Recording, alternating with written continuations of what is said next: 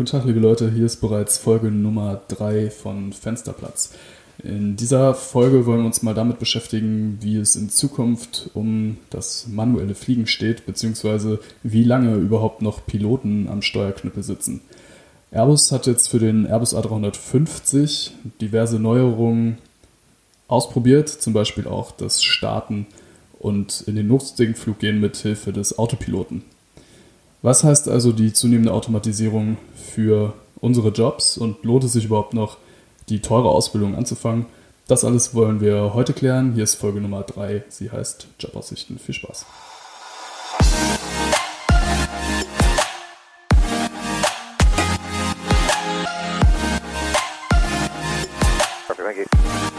American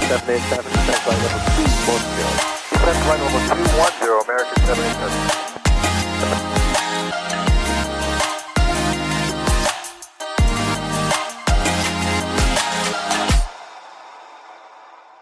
So, liebe Leute, Intro überstanden. Herzlich willkommen zurück und bei Folge Nummer 3. Mein Name ist Felix. Ich freue mich, dass ihr alle wieder dabei seid und zuhört und mir videotelefonisch, digital, wie immer verbunden, mein Lieblingsbruder, der Flo. Moin, Flo. Ja, äh, moin, auch äh, an alle, die uns zuhören und natürlich auch an dich, Lieblingsbruder. Ja, ich bin der Einzige von dir, also von daher das ist die Auswahl nicht so mega groß. Aber ja, hört man immer wieder gerne aus dem Mund. Herzlich willkommen an alle zurück zur dritten Folge. Ähm, ja, Felix, du warst ja fliegen in der Zwischenzeit. Erzähl mal, wie, wie war es denn? Ja, ich war tatsächlich fliegen, war eigentlich alles wie immer. Also in Frankfurt waren zu wenig Pushback-Trucks und die Parkposition war belegt, als wir zehn Minuten zu früh ankamen. Also ich glaube, Corona ist vorbei und es ist alles wie immer. ja, ist, natürlich, ist natürlich Quatsch. Äh, also das ist mir tatsächlich aufgefallen, dass ich glaube, vielleicht ist tatsächlich zu viel Personal in Kurzarbeit. Äh, aber im Großen und Ganzen hat es echt wieder Spaß gemacht. Es ist ein bisschen mehr los, es ist auch schon wieder relativ voll. Ähm, überall hatte ich so das Gefühl. Aber es hängt natürlich auch damit zusammen, dass relativ viele Terminalbereiche auch noch gesperrt sind und gar nicht benutzt werden. Ähm, ja, und ansonsten, also ich hatte einen Tag frei in Madrid. Da sind tatsächlich sehr viele Leute draußen mit Maske rumgelaufen, ähm, also auch an der frischen Luft. Ähm, ja, und wir mussten eigentlich nur bei der Einreise einen Zettel ausfüllen und äh, Fieber wurde auch gemessen. Das war so meine ah, okay. Corona-Reiseerfahrung. Und äh, so im, im Reiseflug war da, war da wieder mehr unterwegs oder warst du auch noch relativ leer? Äh, also ich muss ehrlicherweise sagen, ich fand, dass es immer noch relativ wenig war. Aber also ich bin jetzt auch vorher nach Tallinn geflogen und dann nach Madrid. Tallinn, also alles, was Richtung Osten geht, ist ja jetzt grundsätzlich eher ein bisschen weniger los. Ähm, und Madrid, da sind wir auch erst relativ spät gelandet, also erst nach Mitternacht. Ähm, ah, okay. fand ich es jetzt auch nicht so ungewöhnlich, dass da weniger los war. Also kann ich jetzt schwer sagen. Ich habe aber gelesen, dass es eigentlich schon wieder mehr Flüge gibt. Also am Boden war es ein bisschen voller, hatte ich so das Gefühl. Ja. Ja, ist immer ein bisschen schwer einzuschätzen, ne? Also gerade so auf der, also man kann das ja ganz gut festmachen, so im Reiseflug an den äh, Frequenzgesabbel, sag ich mal, wie viel da auf einer Frequenz los ist. Andererseits kann es natürlich auch sein, dass die die Sektoren äh, zusammengeschaltet haben, ne? Das weiß man jetzt natürlich nicht. Weil äh, ich bin letztens mal über die griechischen Inseln und so wieder zurück nach Deutschland äh, geflogen, aus Bahrain kommend und äh, da hatte ich schon das Gefühl, dass gerade so über Europa wieder einiges los war. Aber wie gesagt, das kann halt auch ein bisschen täuschen. Also, ja, mal gucken. Wobei ich Ist glaub, dir so denn auch aufgefallen, dass jede griechische Insel eine andere Form hat? das ist mir tatsächlich aufgefallen. Wer hätte es gedacht? Ja, Wahnsinn, dass sie nicht alle gleich aussehen. Ja. Jo. Ja, aber das mit ähm, den Sektoren, da kannst du recht haben, weil normalerweise, also für unsere Zuhörer, selbst wenn man nur von Frankfurt nach München fliegt, was 35 Minuten dauert, hat man gefühlt auch alle zwei Minuten einen Frequenzwechsel. das ist jetzt im Moment echt ein bisschen äh, weniger, was eigentlich ganz angenehm ist, muss ich sagen. Ja, in dem, für den Aspekt ist angenehm, der Grund ist natürlich nicht so angenehm. ähm, ja, ich war auch jetzt äh, wieder ein bisschen fliegerisch aktiv. Ich war, wie gesagt, letzte Woche in Bahrain, äh, aber nur ganz kurz, also einmal hin, einmal sofort wieder zurück. Und ähm, dann war ich im Simulator das hat auch mal wieder Spaß gemacht. Äh, mit einem sehr guten Ausbilder. Also der hatte echt einige Kniffe drauf. Der war jetzt schon ein paar Jahre in Rente, aber der konnte einem sehr, sehr gute Tipps geben. Ähm, und ansonsten gehe ich jetzt morgen nochmal fliegen Richtung Asien. Äh, das erste Mal nach Japan äh, steht morgen auf dem Programm. Und dann geht's von da weiter nach Hongkong und dann direkt in den Urlaub. Und äh, das ist natürlich auch eine, eine schöne Sache, da freue ich mich auf jeden Fall ziemlich drauf, weil der dringend nötig ist nach äh, dem langen Gefliege jetzt. Also man merkt so tatsächlich, dass sich das so ein bisschen anhäuft jetzt so mit der mit dem Schlafentzug und so. Ähm, da braucht man jetzt auch, glaube ich, mal ein bisschen länger dieselbe Zeitzone. Also das wird ganz cool, denke ich. Ja. Ja, das kann ich verstehen, aber wir können ja schon mal ankündigen, dass wir keine Sommerpause machen. ja. Die alle. Hat das angefangen mit dem Kram hier? Spaß. Aber alle Podcasts, die gut sind, machen irgendwie eine Sommerpause und also wir ziehen durch. Das sagt alles. Alle, alle drei Hörer sind tierisch erleichtert. genau. Äh, ja, wir haben uns in Folge Nummer 3 entschieden, darüber zu sprechen, wie es eigentlich um die Jobaussichten der Piloten steht.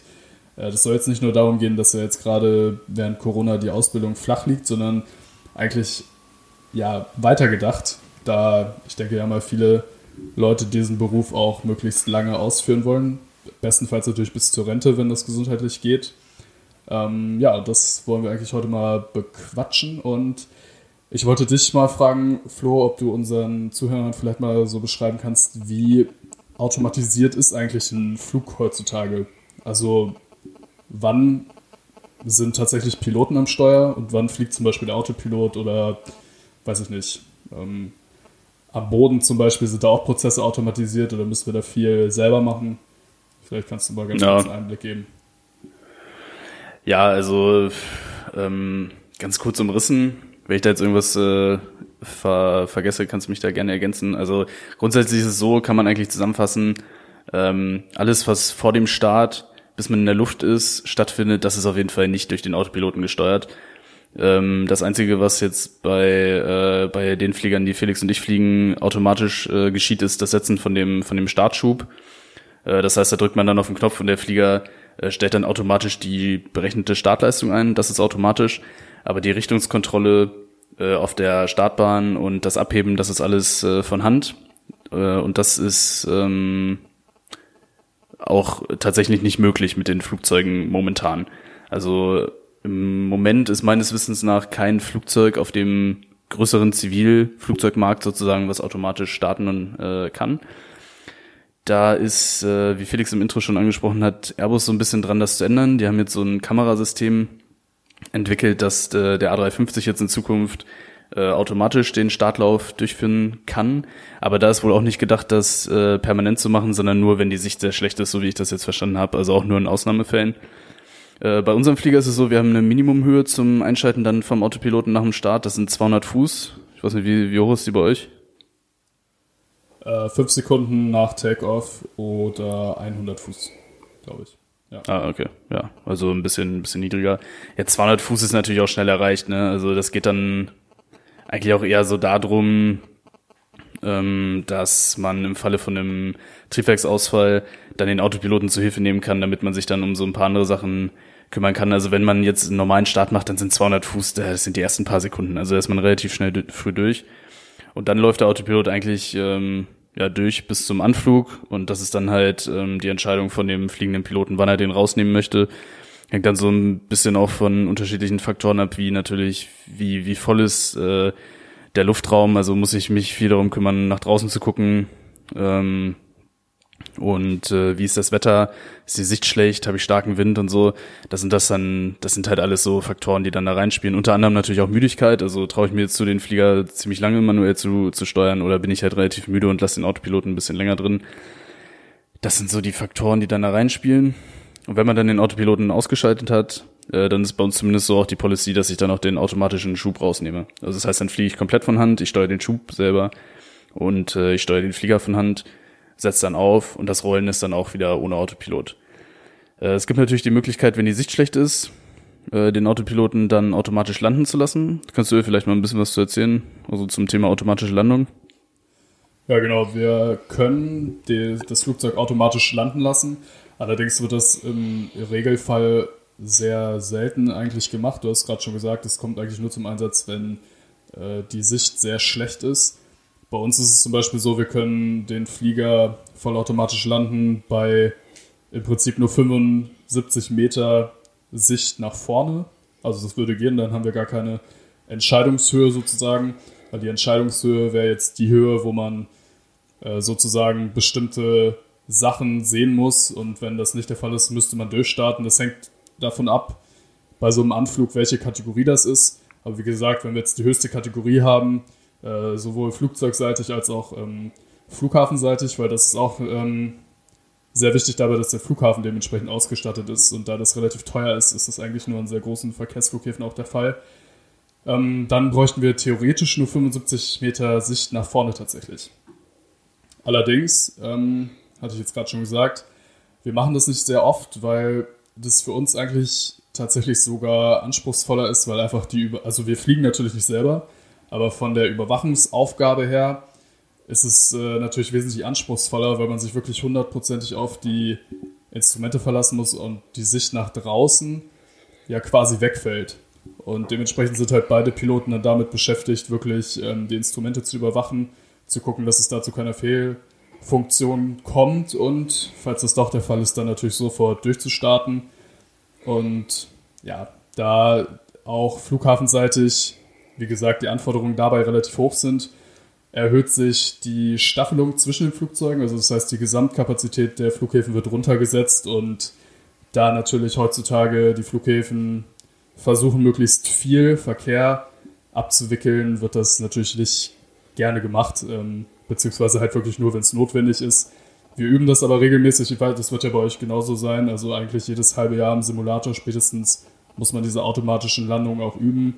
Und da wird dann ja. natürlich auch äh, überprüft, ob man durchstartet rechtzeitig oder ja, also beziehungsweise ob man das ganze Verfahren auch wirklich beherrscht.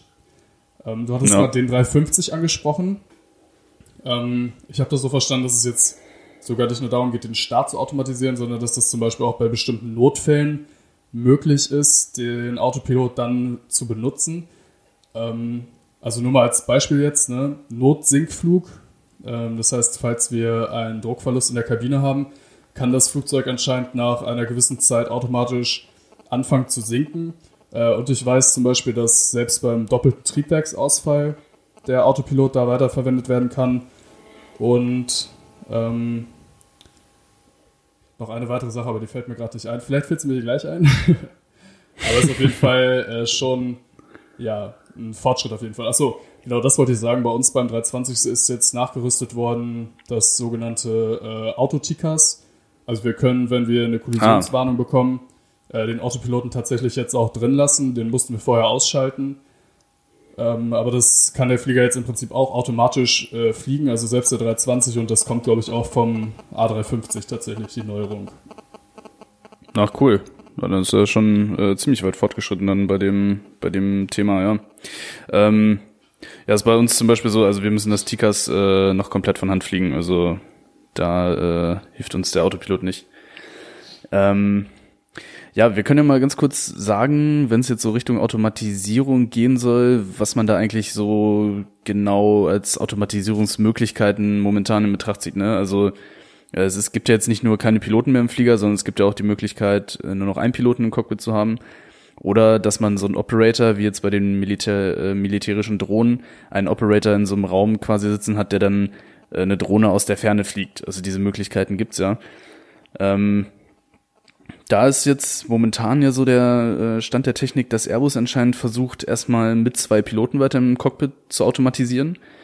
Äh, da ist jetzt gar nicht die Rede davon, da irgendwie erstmal Leute einzusparen jetzt direkt. Das ist jetzt wahrscheinlich schon so gedacht, dass ähm, da immer noch zwei Leute erstmal sitzen sollen, zumindest, die das dann noch überwachen. Also ich habe jetzt auch schon gesagt, äh, also dieses, dieser automatische Startvorgang, der soll jetzt auch nicht die Regel werden. Also das soll wohl auch nur so für Ausnahmesituationen ähm, gedacht sein. Du meintest jetzt schon, dass Boeing das nächste Flugzeug, was sie designen, für Einpiloten entwickeln wollen, oder ist das, äh, ist das schon sicher, oder? Ja, also so wie ich es jetzt gelesen habe, ähm, ist es glaube ich eher so, dass kundenseitig teilweise mal angesprochen wurde, ob man eventuell dieses neue Flugzeug von Boeing, das soll ja, also 797, weiß ich nicht, ob das dann tatsächlich so heißen wird, ähm, aber da wurde anscheinend kundenseitig zumindest darum gebeten, nochmal zu prüfen, ob man eventuell auf Ein-Mann-Cockpit umsteigen kann. Ähm, da ist natürlich die Frage, inwieweit das überhaupt ja möglich ist, weil letztendlich hat es ja einen Grund, warum wir zu zweiter sitzen, damit wir uns halt gegenseitig checken sozusagen. Ähm, natürlich wäre es jetzt möglich, dass, ähm, sage ich mal, jeder Pilot das Flugzeug notfalls auch alleine landen kann, falls der Kollege irgendwie ausfällt oder so. Aber ähm, also zumindest so wie die Arbeit momentan im Cockpit läuft, also dass man sich gegenseitig kontrolliert und unterstützt, das wäre dann natürlich in Zukunft äh, nicht möglich. Ich weiß auch nicht, wie du es jetzt einschätzen würdest. Aber also ich muss sagen, wenn ich mir jetzt vorstelle, dass ich wirklich jeden Flug komplett alleine machen müsste, das würde ich schon herausfordernd finden. Also gerade wenn die ähm, Stunden, ja, unsere Arbeitszeit ja auch wirklich lang ist, also wir teilweise ja 10, 12 Stunden irgendwie unterwegs sind, dann finde ich es schon relativ lang. Also mit der bestehenden Technik damit einfach alleine zu fliegen, das würde ich, glaube ich, sehr anstrengend finden. Ja, also ich glaube auch dieses Konzept äh, mit nur einem Piloten ist irgendwie ja nichts Halbes und nichts Ganzes. Also weil wie schnell übersieht man mal irgendwas und der Kollege hilft einem dann aber und der sieht das und äh, schafft dann dadurch zusätzliche Redundanz. Also dieses ganze Thema mit nur einem Piloten kann ich mir zumindest auch nicht so wirklich vorstellen, dass das ähm, so eine Lösung sein wird. Ich glaube eher, das wird sich dann so Richtung vollautonomes Fliegen entwickeln. Dann erstmal vielleicht wie bei Drohnen, dass der Mensch dann noch so aus der Ferne vielleicht zur Not eingreifen kann. Und dann aber irgendwann in Zukunft auch komplett ohne irgendwelches Menschliches zu tun. Also das ist, glaube ich, so eher die Variante, wo sich das hinentwickeln wird. Ähm, ja, warum will man überhaupt autonomes Fliegen machen? Warum lässt man das jetzt nicht einfach so bei zwei Piloten da vorne drin? Äh, die Gründe könnten natürlich klarer nicht sein. Es geht natürlich um die Kosten. ja, jetzt könnte man vielleicht aber auch sagen, vielleicht geht es tatsächlich auch um äh, Flugsicherheit, weil natürlich viele Abstürze letztendlich schon durch menschliches Versagen zumindest, ja, nicht unbedingt, also nicht immer verursacht, aber dass menschliches Versagen zumindest dazu beigetragen hat, dass es zu dem Unfall überhaupt gekommen ist, ist natürlich die Frage, ob Automatisierung das Ganze jetzt tatsächlich besser macht oder schlechter. Wir haben ja. uns ja im Hinblick darauf auch mal ein paar Statistiken angeguckt, wie sicher eigentlich äh, Drohnen unterwegs sind. Und ich glaube, wenn Drohnen Passagiere befördern würden, dann würden sehr viele Leute nicht mehr einsteigen ins Flugzeug. ja, die Zahlen zu dem Thema sind tatsächlich ganz interessant. Ja, du hast jetzt gerade schon angesprochen, also in neun von zehn Fällen ist menschliches Versagen auf jeden Fall eine der Hauptursachen bei Flugunfällen. Äh, das, das sagen so die, die Statistiken äh, im Großen und Ganzen aus. Und ähm, wenn man sich jetzt die Sicherheitsstatistiken aber von vollautonomen Fliegen anguckt, also sprich bei diesen Drohnen, dann haben die eine 100 mal höhere Unfallrate. Also das heißt, wenn man das jetzt auf die Zivilluftfahrt übertragen würde, dann würde jede Airline 100 mal sozusagen, äh, ja, wie soll man, also es gibt ja da dieses berühmte 10 hoch minus 9 sozusagen, also die, die äh, Unfallwahrscheinlichkeit und die liegen dann so bei äh, 10 hoch minus 7. Also wenn man das dann auf die Häufigkeit von Unfällen umrechnen würde, dann äh, würden, weiß ich nicht, so im Schnitt jedes Jahr würde dann eine Maschine runterkommen oder noch öfter. Also ist auf jeden Fall so, dass die meisten Leute da nicht so gerne einsteigen würden. Und äh, das spiegelt sich dann auch in so einer Umfrage wieder. Also ähm, in einer Umfrage ist die Rede davon, dass äh, 70 Prozent der Passagiere nicht in ein nur von einem computergesteuerten Flugzeug einsteigen würden. Und ähm, da denke ich, das ist natürlich so eine Gewohnheitssache. Also diese Akzeptanz äh, für diese Vollautomatisierung, die wird sich, wenn man das äh, konsequent zu Ende treibt, früher oder später meiner Meinung nach zumindest einstellen. Das wird auch bei Autos oder so so, so sein, dass das kurz auf kurz oder lang kommen wird.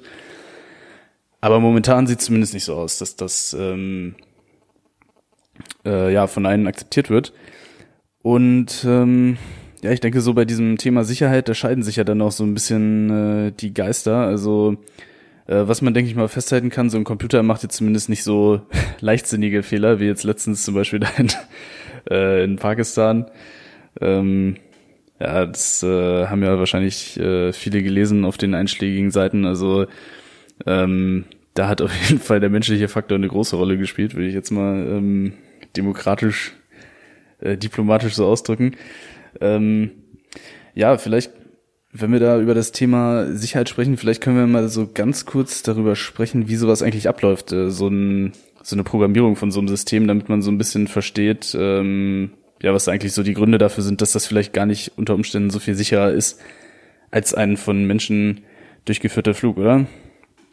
Ja, können wir auf jeden Fall gleich machen. Du bist da ja Fachmann für sozusagen oder du hast es ja sogar studiert, Luft- und Raumfahrttechnik. Also ihr habt euch da mit Sicherheit mal mit auseinandergesetzt. Ich wollte nur noch ähm, einen Aspekt vielleicht anbringen und zwar äh, finde ich persönlich immer, wenn man diese ähm, Unfallberichte liest, natürlich spielt menschliches Versagen da auch immer mit rein. Letztendlich muss man aber auch sagen, dass ähm, Piloten dann natürlich auch eine relativ undankbare Position in der Sicherheitsreihenfolge sozusagen haben, weil letztendlich sind wir ja immer die Last Line of Defense sozusagen. Also es hängt dann letztendlich ja immer am Piloten, ob er bestimmte Fehler, sei es jetzt technischer Art oder ja, menschlicher Art vorher, also dass irgendein, irgendjemand anders im System irgendwo einen Fehler gemacht hat. Letztendlich ähm, hängt es ja dann auch immer an den Piloten, diesen Fehler sozusagen ähm, ja, auszugleichen sozusagen beziehungsweise dann eventuell drauf zu kommen. Es gibt jetzt natürlich auch keine Statistik, also beziehungsweise wir haben sie leider nicht gefunden, äh, wo ausgewertet wird, wie oft Piloten sozusagen Schlimmeres verhindert haben. Ähm, das, ja, da haben wir jetzt leider nichts zu gefunden, aber das wird wahrscheinlich auch relativ oft der Fall sein, tatsächlich. Ähm, und ich meine, wenn man jetzt mal von so krassen Unglücken ähm, absieht, also ja, zum Beispiel Air France 447 war ja auch so ein Fall, oder jetzt zum Beispiel ja. auch der Absturz der Pakistan ähm, Airlines vor kurzem. Klar, das sind auf jeden Fall äh, sehr schlimme Katastrophen und da kann man sich auch nicht abstreiten, dass das vielleicht von Maschinen aus besser gemacht wurde. Andererseits muss man natürlich auch immer dann berücksichtigen, und da gehst du ja jetzt auch gleich wahrscheinlich drauf ein, so eine Maschine ist ja jetzt nicht kreativ im Sinne von äh, kreativer Lösungsfindung oder vielleicht auch mal ein bisschen out of the box denken. Das kann manchmal auch nicht schaden, wenn man vielleicht seinen Grips ein bisschen anstrengt und die Erfahrungen, die man sich im Laufe der Zeit irgendwie angesammelt hat, benutzt. Ähm, aber erzähl jetzt auf jeden Fall mal, also es interessiert mich auch brennend, wie, also was technisch eigentlich dahinter steckt, wenn man tatsächlich autonom äh, fliegen möchte. Ja, ähm, ja, erstmal natürlich vielen Dank für diese Worte mit äh, Fachmann. Also äh, da würde ich mich jetzt natürlich schon ein bisschen von distanzieren. Also ich habe so eine Weile äh, in der Simulation gearbeitet, also von so von Systemen und das hat jetzt schon so ein bisschen was damit zu tun. Äh, kann ich gleich noch mal ein bisschen was äh, zu erzählen. Aber ich bin jetzt natürlich kein Fachmann für das ganze Thema. Also äh, deswegen ähm, ja, was auf jeden Fall ein sehr guter Punkt von dir war, das stimmt schon. Die entscheidende Frage wird jetzt natürlich irgendwann dann sein, wenn man dann soweit ist, dass Flugzeuge das alles automatisch können, ist die künstliche Intelligenz, die dann dahinter steckt und das Flugzeug steuert, wirklich sicherer als Piloten, wenn sie mit der gleichen Situation konfrontiert äh, werden. Und äh, das ist auf jeden Fall ein guter Punkt, was du sagst. Für Piloten ist das natürlich auch immer eine undankbare Situation. Ich meine, auch diese Unfallberichte, das ist natürlich auch immer eine sehr komfortable Situation. Man liest das jetzt und denkt sich so, ähm, sag ich jetzt mal, ja, wie, wie kann sowas passieren? Aber äh, wenn man selber in so einer Situation ist, dann ist das natürlich was anderes. Und äh, es liegt uns jetzt natürlich auch fern hier über irgendwelche äh, Kollegen, die, die haben ja teuer genug bezahlt, auch die Pakistan-Leute da äh, herzuziehen. Äh, what else could it mean, ne? Ist ja auch so ein Spruch. Man weiß halt nicht, was da genau diese Situation war, auch wenn das jetzt äh, natürlich so aussieht, als ob da viel äh, absichtlich und leichtsinnig schiefgelaufen ist, aber also wir wollen uns jetzt hier natürlich auch nicht als äh, die Superpiloten darstellen, die jetzt, denen jetzt sowas nicht passieren kann. Also von daher, mh, mm, ich will noch ja, was äh, ganz kurz, ne? Ähm, sorry, wenn ich dich ganz kurz unterbreche. Man muss ja zum Beispiel, was ich eben angesprochen hatte, Air France 447. Äh, mir fällt zum Beispiel auch dieser Turkish Airlines Absturz ein in äh, Amsterdam. Und da gibt es ja diverse andere Sachen. Also meistens ist ja der Ursprung des Ganzen oder die Ursache, auch hier 737 MAX, ein technischer Fehler. Also die Piloten sind mit dem technischen Ausfall nicht zurechtgekommen. Ähm, Jetzt kannst du am Ende natürlich sagen, okay, manche haben sich vielleicht dann nicht richtig verhalten oder beziehungsweise dann auch nochmal Fehler gemacht, aber letztendlich ursächlich war ja tatsächlich ein technischer Ausfall eigentlich, beziehungsweise der ja. Fehler eines technischen Systems. Ähm, jetzt kannst du mal sagen, okay, wenn Technik ausfällt, kann es andere Technik dann sozusagen wieder besser machen? Das ist ja auch eigentlich eine interessante Frage, ne? Aber ja, genau. Ich wollte, ich ähm, wollte du hast jetzt schon. Also, leg mal nee, hast du jetzt aber. Ja, hast du jetzt aber. Sorry dafür. ähm, Nee, was du vorhin angesprochen hast, ist auf jeden Fall ein guter Punkt, dieses Out-of-the-Box-Denken, diese Kreativität. Und das ist halt so eine Sache, die können Menschen halt einfach viel, viel besser als Maschinen. Und das liegt einfach daran, dass die grundsätzliche Programmierung, also wie so ein System oder so eine, also KI, künstliche Intelligenz ist ja jetzt in aller Munde sozusagen, wie das momentan noch programmiert wird, ist halt immer noch sehr, sehr basic, sage ich jetzt mal. Also äh, das Grundprinzip ist immer, äh, ein System bekommt einen Input also jetzt sage ich mal, weiß ich nicht, ähm, ich sage jetzt mal so ein System, was jetzt automatisch das Fahrwerk ein, äh, würde. Das kriegt einen Input, zum Beispiel die Höhe über Grund, sage ich jetzt mal. Dann ist da drin in diesem System arbeitet ein Algorithmus, der kriegt diese ganzen Eingangsparameter, der verarbeitet die dann, natürlich mehr oder weniger intelligent, wie er halt von Menschen sozusagen programmiert wurde. Und basierend auf diesen Inputs gibt's dann Output. Also ich sage jetzt mal, fahr weg hoch oder fahr weg bleibt unten. Vereinfacht gesagt, ne? Und diese Programmierung, die wird natürlich immer ausgefeilter, da stecken auch mathematische Modelle dahinter, mittlerweile Statistik, Big Data und so weiter. Aber dieses ganze Grundsätzliche ist halt immer noch gleich geblieben. Und im Ende läuft es dann darauf hinaus, dass diese ganzen Systeme halt das machen, was ein Mensch ihnen beigebracht hat sozusagen. Es gibt jetzt auch schon künstliche Intelligenzen, die lernen so ein bisschen dazu. Also die können auch aus Situationen, die sie erlebt haben, Schlüsse ziehen. Aber auch das basiert halt im Grunde immer noch darauf, was Menschen den System beigebracht haben. Und ähm, da ist jetzt halt die Schwierigkeit, kann ein Mensch an alle möglichen Situationen denken, die das System erleben wird? Und da ist die Antwort ganz klar nein. Also kann man nicht. Ähm, ich habe das halt in meiner Masterarbeit auch. Äh, ich habe mich halt mit dem Thema beschäftigt. Also wie kann man äh, die Sicherheit von einem System ähm, bestimmen? Und da ist halt die ganz klare Antwort, also man kann keine hundertprozentige Sicherheit garantieren, weil selbst bei so einem kleinen System, also ich habe das GPWS, ähm, dieses Bodenannäherungswarnsystem habe ich damals nachgebaut, das hat jetzt im Vergleich zu einem ganzen Flugzeug relativ wenig Parameter, die da reingehen. Aber es ist unmöglich mit der momentanen Rechenleistung äh, da zu sagen, dass das System hundertprozentig sicher ist und alle möglichen Parameter zu denken, die da reingehen. Und diese Produktentwicklung momentan, das läuft halt auch so ab, dass ähm, diese Eingangsparameter, also zum Beispiel jetzt für eine Drohne oder so, äh, die werden simuliert. Das heißt, da stecken dann Modelle hinter, zum Beispiel von der Atmosphäre. Wenn jetzt die Höhe ansteigt, sinkt die Temperatur zum Beispiel.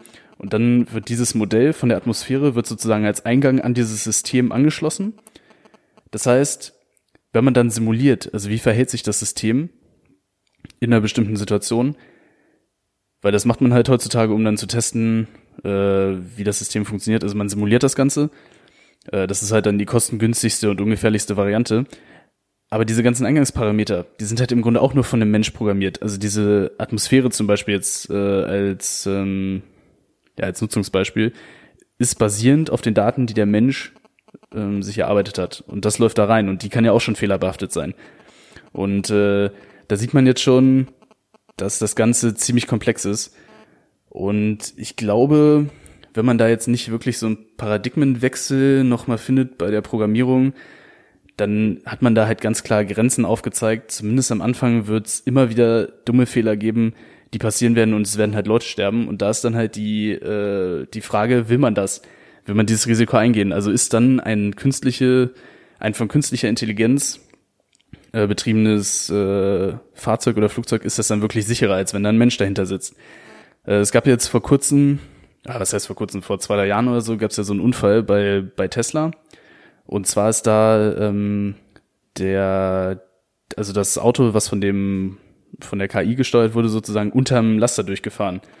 Ähm, und das Ganze lag halt daran, hm. es gibt da irgendwie so verschiedene Pro äh, Modi wohl, also einmal Autobahn fahren und einmal in der Stadt fahren. Und das Ding war halt in der Stadt unterwegs, aber der Modi hat dann irgendwie nicht erkannt, dass sie in der Stadt sind, sondern die waren dann, glaube ich, im Autobahnmodus. Und da ist dann halt so, die Sensoren, die waren nicht darauf programmiert, einen LKW zu erkennen von der Seite, sondern auf der Autobahn siehst du ja den LKW eigentlich nur von hinten. Dann ist der LKW halt über die Straße gefahren und das Ding hat das dann für ein Verkehrsschild gehalten und wollte halt sozusagen unter dem LKW durch. War halt keine gute Idee. Ja, ähm, aber da sieht man also, das sind halt so, so ganz einfache Sachen unter Umständen auch, wo die Menschen bei der Entwicklung vorher nicht dran gedacht haben, die halt schieflaufen können. Und also man sieht ja auch in den militärischen Drohnen da jetzt im Irak äh, und äh, Afghanistan und so, da kommen halt schon relativ viele runter, sage ich jetzt mal. Ähm, ja, von daher glaube ich, ist das im Moment noch relativ weit entfernt. Also für mich der logische Schritt, ich weiß nicht, wie du das siehst, also für mich wäre jetzt der erste logische Schritt erstmal Züge oder Schiffe. Also, aber Züge ist ja eigentlich so von, von dem ganzen Ding her das einfachste. Also, sie fahren halt auf so, auf Gleisen, äh, von A nach B. Äh, das kann ja wirklich nicht so schwer sein, das zu programmieren. Das stelle ich mir auch viel leichter vor als ein Auto zum Beispiel. Also, beim Wobei Auto man ja da vielleicht auch sagen muss, so ein Zug unter Umständen, also, ich meine, ich bin jetzt kein Zugführer, ich kenne mich da jetzt nicht so gut aus, aber ähm, also ich glaube zum Beispiel sowas, also man hat es ja zum Beispiel an den Flughäfen jetzt München oder Düsseldorf, da gibt es ja diesen äh, Skytrain zum Beispiel oder in München jetzt zum Satellit diese Bahn, die autonom äh, fährt. Das äh, scheint ja tatsächlich ganz gut zu klappen, aber ich glaube jetzt so in freier Natur, ähm, also ich weiß, klar, so ein Zug hat einen bestimmten Bremsweg, ist jetzt natürlich auch die Frage, äh, wie man da als äh, Zugführer überhaupt eingreifen kann. Aber wenn da jetzt tatsächlich irgendwie Kinder zum Beispiel über die Bahngleise laufen oder sowas, also ich meine, da muss ja schon, oder keine Ahnung, in 200 Metern äh, rennt ein Reh über die, über die, äh, über die Gleise, ja. Oder keine Ahnung, ein Wildschwein. So, ein Lokführer ja. würde jetzt vielleicht sagen, okay, ich sehe, das ist irgendein Tier, das rennt jetzt einmal kurz über die, über die Strecke, dann mache ich jetzt keine Notbremsung. Was würde jetzt zum Beispiel eine künstliche Intelligenz machen? Würde dir den Zug sofort äh, maximal verzögern, sodass unter Umständen, selbst wenn das Tier von den Gleisen runter ist, vielleicht die Gefahr für die Fahrgäste viel größer ist, durch diese Notbremsung zu Schaden zu kommen? Äh, das, also, ich weiß, was du meinst. Also für mich, ich würde auch denken, dass es wahrscheinlich einfacher ist, wenn man sozusagen äh, Schienen hat und nicht auch noch ähm, sozusagen mit der Dummheit anderer Verkehrsteilnehmer zurechtkommen äh, muss, ähm, beziehungsweise ah. auch vielleicht mit der Qualität der Straßen, die teilweise ja auch äh, zum Beispiel bei Regen oder sowas dramatisch abnimmt. Ähm, aber ja, ist auf jeden Fall äh, spannend. Fällt dir noch was zum Thema Automatisierung ein oder haben wir so alle Aspekte ja, also, ja, wir, wir haben uns ja vorher auch schon mal äh, ein bisschen drüber unterhalten und äh, wir kamen ja noch auf eine Schwierigkeit, wo wir auch noch nicht so richtig wissen, wie das umgesetzt werden soll. Und zwar, man müsste ja so ein vollautonomes Flugzeug auch irgendwie in diese ganzen Prozesse integrieren, also sprich am Boden. Äh, da wird ja auch immer noch sehr viel händisch gemacht. Alleine die Verladung. Äh, der Rampagent ist in, in Kontakt mit dem Cockpit und äh, Dispatch, die, den, die die Flugpläne rechnen und so. Das sind ja auch alles noch analoge Prozesse. Und das alles müsste ja auch in so einer ganzen Kette quasi ähm, ja, digital vorhanden sein, damit man den Computer und das autonome Flugzeug sozusagen äh, mit Daten auch versorgt kriegt. Ähm, ja, ich denke so als, als Fazit vielleicht muss man natürlich sagen, unsere Sicht ist jetzt äh, voreingenommen. Wir wollen natürlich unseren Job auch gerne behalten. Also das spielt vielleicht auch so ein ja, bisschen, äh, spielt vielleicht auch ein bisschen so der Wunsch mit, äh, dass es erstmal nicht so schnell wird. Ähm, ja, was sich auf jeden Fall festhalten lässt, also es gibt auf jeden Fall sehr, sehr große Schwierigkeiten nach wie vor. Ähm, und wir denken, dass es auf jeden Fall noch einige Zeit dauern wird, bis es wirklich soweit ist, dass keine Piloten mehr gebraucht werden. Ähm, ich denke, so der nächste logische Schritt wäre dann vielleicht wie bei so Drohnen, dass dann so Operator in irgendeinem Kabuff sitzen ähm, und dann irgendwie zwei, drei Flieger gleichzeitig überwachen. Und äh, dass jetzt aber erstmal die nächsten Jahrzehnte sozusagen die Automatisierung weiter fortschreitet. Und äh, ja, die Flugzeuge, die jetzt halt auf den Markt kommen, ähm, die werden ja die nächsten 30 Jahre auch fliegen. Und äh, das heißt, es wird nach wie vor immer noch äh, die nächsten 30, 40 Jahre zweimal Cockpits geben. Also, oder hast du da noch was äh, hinzuzufügen?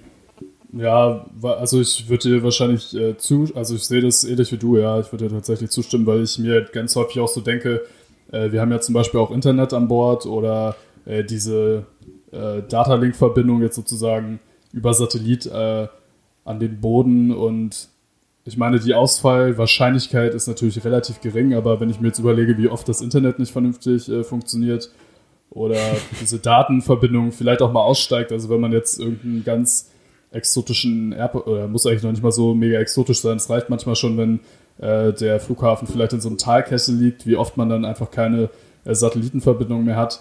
Äh, da frage ich mich dann halt schon, wie man das tatsächlich ähm, sicherstellen würde. Ähm, und dann ist ja auch die Frage zum Beispiel, was würde zuerst automatisiert werden? Ist es äh, tatsächlich das äh, Flugzeugfliegen oder vielleicht auch erstmal Teile der Flugsicherung vielleicht? Ähm, mhm. Also ich würde auch gerne tatsächlich mal irgendwie mit dem äh, Fluglotsen äh, reden. Also wenn jemand Lust hat oder keine Ahnung, wir fragen mal jemanden, ob der sich hier unseren Fragen äh, stellt. Aber also ich denke, die werden natürlich auch von Systemen unterstützt mittlerweile. Aber da frage ich mich zum Beispiel auch, ob äh, nicht vielleicht erst auch die Flugsicherung automatisiert werden müsste, um halt ähm, sozusagen Flugzeuge dann tatsächlich auch unterwegs sozusagen zu leiten. Ja? Weil das ist ja auch ah, ähm, ganz häufig so ein Aspekt. Also was ist, wenn jetzt zwei Flugzeuge auf dem gleichen Kurs sind und da kein Pilot mehr drin sitzt, der dann notfalls im TICAS nachfliegt? Ähm, gibt es dann überhaupt noch einen TICAS und wie läuft die Kommunikation dann? Also da fließen ja auch wieder ganz viele Sachen so ineinander. Es ist auf jeden Fall schwierig zu sagen und ich glaube auch, dass ähm, zumindest Stand heute das für die nächsten Jahrzehnte relativ unwahrscheinlich ist, dass sich da äh, jetzt viel ändert. Ne?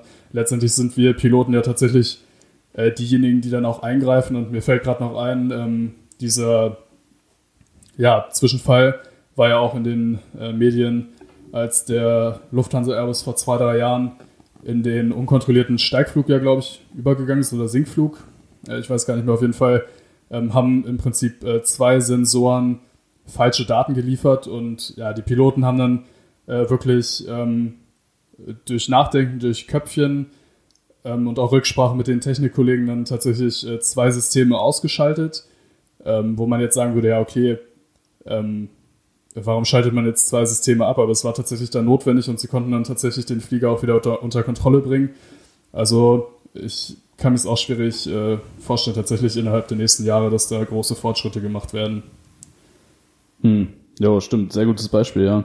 Ähm, für alle, die es interessiert, die das mal nachlesen wollen, das war ähm, ein 23 von Lufthansa, der war auf dem Weg von Bilbao nach München, glaube ich. Ähm, das sollte man bei F-Herald noch finden. Also da waren die äh, Angle of Attack Sensoren, die waren, die waren Ja, wir können mal gucken, vielleicht ähm, können wir es in die Show Notes unten mit rein posten, wenn wir den Link finden. Dann packen wir es einfach mit rein in die Beschreibung der Folge. Ja, wenn man einfach so F-Herald-Links teilen kann, dann können wir das machen, ja. Jetzt nicht so ein Bild, aber die freut sich bestimmt auch, wenn sie, äh, wenn sie irgendwie Klicks von allen möglichen Seiten kriegen. Ja, stimmt, sehr gutes Beispiel. Ähm, was ich mir noch vorstellen könnte, vielleicht, dass äh, ATC und Piloten halt irgendwie, also Flugsicherung und Piloten, dass die vielleicht irgendwann mal verschmelzen, dass du quasi dann als Operator auch gleichzeitig Fluglotse bist sozusagen, weißt du, dass dann die Flieger so per Drag and Drop so hin und her schieben kannst. Also. ja, das wäre auch fancy äh, auf jeden Fall, ja. Ja, äh, vielleicht so als letzte, als Abschluss äh, noch ein kurzer Blick so zum Thema ähm, Corona. Lohnt es sich jetzt in Corona-Zeiten die, die Ausbildung anzufangen oder ähm, sollte man da tunlichst die Finger von lassen? Ähm, kurzer Disclaimer letztendlich, also wir wollen ja natürlich auch nicht beraten und äh, übernehmen hier keine Haftung für irgendwelche getroffenen Entscheidungen. Äh, das ist jetzt natürlich nur unsere Sicht der Dinge. Aber äh, wie siehst du das denn? Also ist das jetzt eine kurzfristige Delle oder wird es da langfristig Auswirkungen auf den Pilotenmarkt geben? Oder ähm, was sagst du zum Thema Corona? Boah, ist echt äh, ja eine ganz äh, schwierige Frage. Ne? Also ich habe so ein bisschen das Gefühl, Corona ist schon ähm, eine Sache, die wirklich noch nie da gewesen ist. Und wenn ich jetzt mal gucke, wie viele Kollegen tatsächlich ihren Job jetzt verloren haben, das ist schon eigentlich eine ziemlich krasse Hausnummer. Ne? Ähm, ich kann mich aber auch gleichzeitig daran erinnern, dass noch vor anderthalb, zwei Jahren überall geschrieben wurde, der Pilotenmangel ähm, droht aller Orten und die Airlines suchen händeringend nach Piloten. Ähm, also ich kann es schwer sagen. Ich glaube, was wichtig ist oder was auch so meine ähm, Botschaft wäre, und da kannst du dich sicher anschließen, du hast ja auch erst studiert und sozusagen ähm, noch alternativ was in der Tasche, ich habe auch jede Möglichkeit, die sich mir geboten hat, äh, noch was dazu zu lernen, beziehungsweise mich zusätzlich abzusichern, auch genutzt. Also ähm, ich studiere jetzt nebenbei zum Beispiel Politikwissenschaften, zwar in Teilzeit, aber ich versuche mir da noch ein Standbein aufzubauen. Ich habe jetzt auch meine Kurzarbeit benutzt, um ähm, Lehrgang zu machen zum Rettungssanitäter. Und, also und Podcast Beispiel, machst du ja auch, ne? Ja, Podcast, genau. und ähm, ich habe zum Beispiel auch nochmal eine Fitnesstrainer-Lizenz gemacht. Also ich habe das alles mir so modular nebenbei aufgebaut, einfach natürlich auch, weil es mich selber interessiert hat. Also ich habe jetzt natürlich vor, weiter in dem Beruf zu arbeiten, aber unabhängig jetzt mal davon, ob äh, vielleicht der Job des Piloten irgendwann wegautomatisiert wird, ähm, das weißt du ja auch, wir leben ja grundsätzlich, sage ich jetzt mal nicht im gesündesten Umfeld, ja, und auch wenn uns jetzt selber irgendwie mal gesundheitlich irgendwie was in die Quere kommt, dann kann unsere Pilotenlizenz ja auch schneller weg sein, als uns sozusagen lieb ist. Und deswegen wäre so mein Aspekt eigentlich, vielleicht erstmal auch über einen Plan B nachzudenken, das dann erstmal anzugehen und sich dann vielleicht in zwei, drei Jahren wieder zu bewerben, wenn die Flugschulen tatsächlich wieder Bedarf haben. Ne?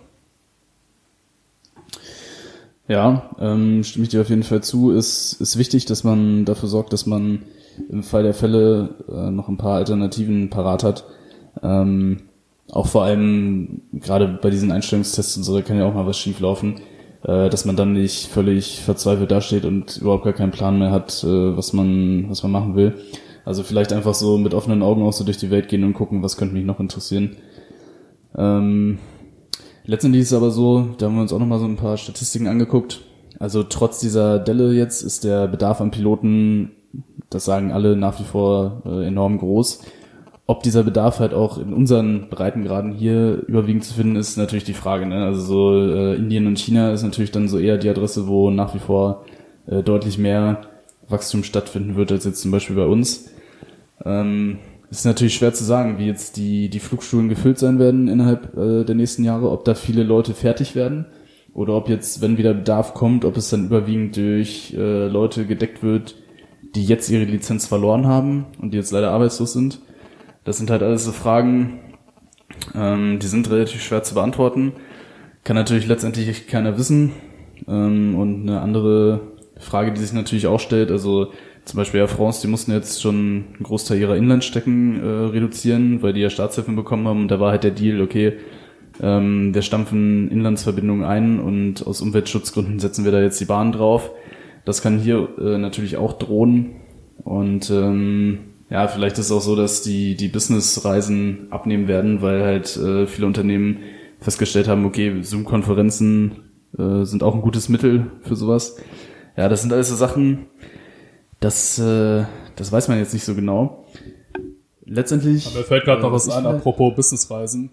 Ähm, man muss sich ja selber auch immer so klar machen, was möchte ich eigentlich in dem Job machen.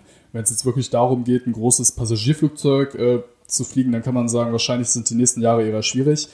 Äh, jetzt aber zum Beispiel im äh, Frachtgeschäft ist ja schon Bedarf. Es sieht doch so aus, als wenn das äh, sich jetzt erstmal so eine Zeit lang hält, denke ich.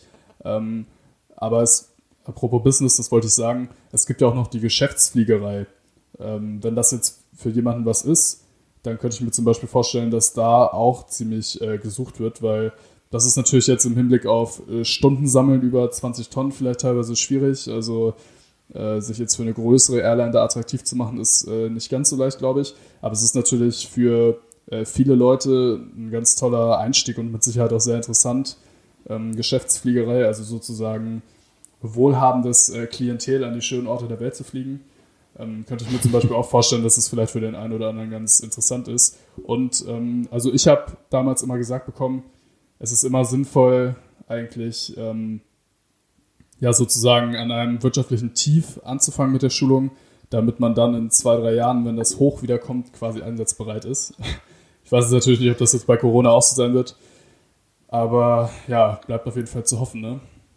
Das wollte ich aber auch gerade sagen. Also man könnte sich jetzt natürlich auch, wenn es jetzt alles wieder gut rausgehen sollte, da ist natürlich ein hohes Risiko dabei, aber man könnte sich da auch echt einen Vorteil gegenüber anderen verschaffen, weil ähm, jetzt anzufangen verlangt natürlich Mut und Risikobewusstsein und das könnte sich halt am Ende dann noch auszahlen, dass man dann halt fertig ist, wenn dann der Markt wieder anzieht und dann einer der ersten ist, die dann vielleicht zum Zuge kommen. Äh, gibt ja auch hier ich glaube von Warren Buffett gibt's ja dieses Zitat, sei gierig, wenn die anderen Angst haben. Also vielleicht trifft das jetzt hier auf den, auf den Pilotenmarkt auch zu.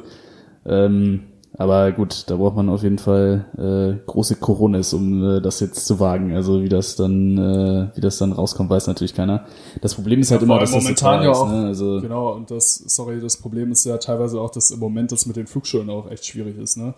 Äh, also ich weiß zum Beispiel bei Lufthansa an der Flugschule an der EFA, European Flight Academy, ist es ja tatsächlich so, dass der Schulungsbetrieb zum Beispiel auch in den USA bis Ende des Jahres äh, ausgesetzt ist. Und no. ja, also selbst wenn man jetzt einsteigen wollte, ist es im Moment echt äh, schwierig, ne? Aber.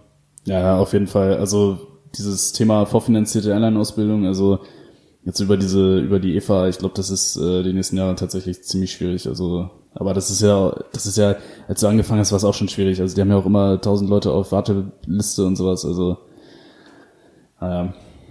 ja, ähm, was sagst du? Würdest du es jetzt, äh, würdest du es wagen oder würdest du warten? ja, also ich muss eigentlich sagen, ähm, also ich bin schon jemand, der sich meistens sehr viele Gedanken macht. Aber Pilot haben wir ja in der letzten Folge eigentlich so besprochen, es war immer mein Kindheitstraum und ich wollte es unbedingt machen. Und ich glaube, dass ich es auf jeden Fall machen würde. Äh, klar, es ist jetzt in Corona-Zeiten schwierig, aber ähm, ich hätte mich von dem Traum nicht abbringen lassen. Und wie gesagt, ich hätte jetzt wahrscheinlich eher mich jetzt entschieden, sozusagen Plan B erstmal zu machen. Aber ich hatte das Ziel, Pilot zu werden, nicht aus den Augen verloren. Ich würde es trotzdem machen. Weil, ich weiß nicht, du hattest es eingangs ja auch schon mal erwähnt, ähm, beziehungsweise auch ja im Vorgespräch man lebt halt nur einmal, ne? Und willst du jetzt dein ganzes Leben lang irgendwie sagen, ja, hätte ich das mal gemacht, hätte ich das mal gemacht, hätte ich das mal gemacht. Ähm, letztendlich glaube ich schon, aller Anfang ist schwer, ne? Gerade im Pilotenbusiness, man ist erstmal sehr hoch verschuldet, man hat keine Stunden und ja, ja. es ist auf jeden Fall risikoreich und man muss äh, die vier besagten Cojones gerade, die du angesprochen hast, auf jeden Fall mitbringen. ähm, wenn man jetzt nicht von zu Hause mit sehr, sehr, sehr viel Geld äh, gesegnet ist. Ähm, aber ja, ich glaube, ich würde es auf jeden Fall machen, einfach weil es mein Traum wäre. Was sagst du? Ja, aus den genannten Gründen würde ich äh, den Schritt auch auf jeden Fall wagen, weil wenn man die Möglichkeit dazu hat, das ist natürlich auch so die Sache momentan ist das halt so, dass man äh, durch die fehlende Finanzierung leider auch darauf angewiesen ist, dass man irgendwie die ganze Kohle irgendwo herbekommt.